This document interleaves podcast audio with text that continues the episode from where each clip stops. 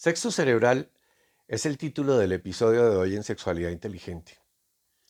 Con frecuencia se escucha que las parejas se quejan de no entenderse entre sí. Ellos dicen que ellas son incomprensibles, impredecibles y complicadas, mientras que ellas dicen que ellos son egoístas, tercos y mudos. Muchas hipótesis han surgido para dar una explicación a estos calificativos que la mayoría de las veces sí describen a una mujer o a un hombre convencionales.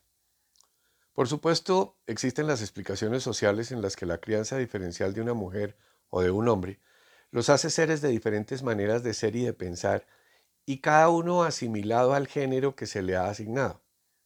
No faltan las explicaciones individuales en las que las condiciones particulares de personalidad y del ambiente en el que cada uno creció forjaron esa manera de ser y de pensar de él o de ella. Con el inusual interés que se ha despertado en las últimas décadas por la biología del comportamiento humano, se ha recopilado una serie de datos sobre la relación entre cerebro y conducta, que sugieren que las diferencias de ser y de pensar entre hombres y mujeres pueden estar muy fundamentadas en diferencias evidentes entre el cerebro de unos y otras.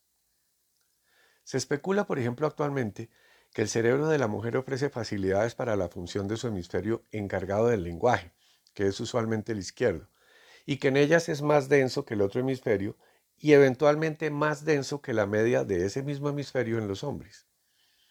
En los hombres, al parecer su cerebro ofrece habilidades para la función del otro hemisferio, es decir, del derecho, que colabora particularmente en la comprensión y en el desempeño de lo relacionado con espacio y tiempo.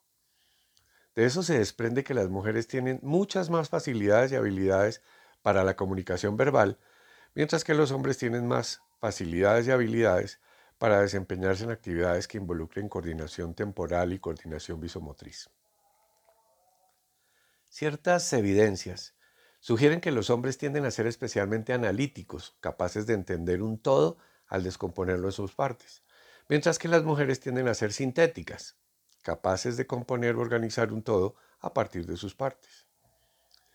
Los hombres tienden a la lucha social por la jerarquía, la posición y el poder, mientras que las mujeres tienden más bien a mantener la armonía y a buscar la conciliación de los grupos siempre que el grupo sea formado por hombres y mujeres. Cuando en un grupo hay principalmente más mujeres, podría ser que ellas promovieran la inestabilidad y el conflicto. La presencia o ausencia de hormonas sexuales masculinas, especialmente testosterona, durante ciertas etapas tempranas del desarrollo embrionario y en el caso de presencia la magnitud con que aparezcan, determinan los atributos masculinos o femeninos en la manera de pensar de nuestro cerebro.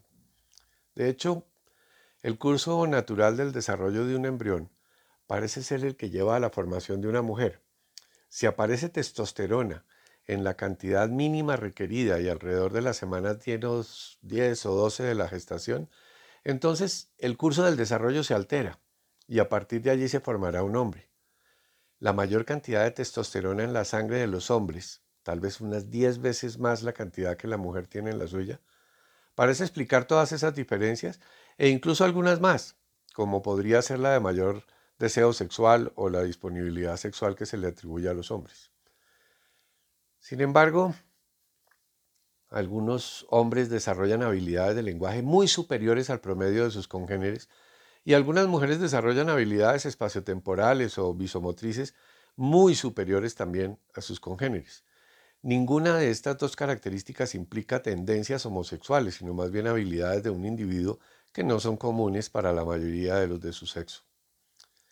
En una pareja es indispensable partir de la premisa de que por esas diferencias uno normalmente no puede entender a su pareja del otro sexo y que por ello más bien debe uno aprender en pareja a comunicarse y negociar. Recuerden que sus inquietudes las estamos recibiendo en tu sexualidad inteligente.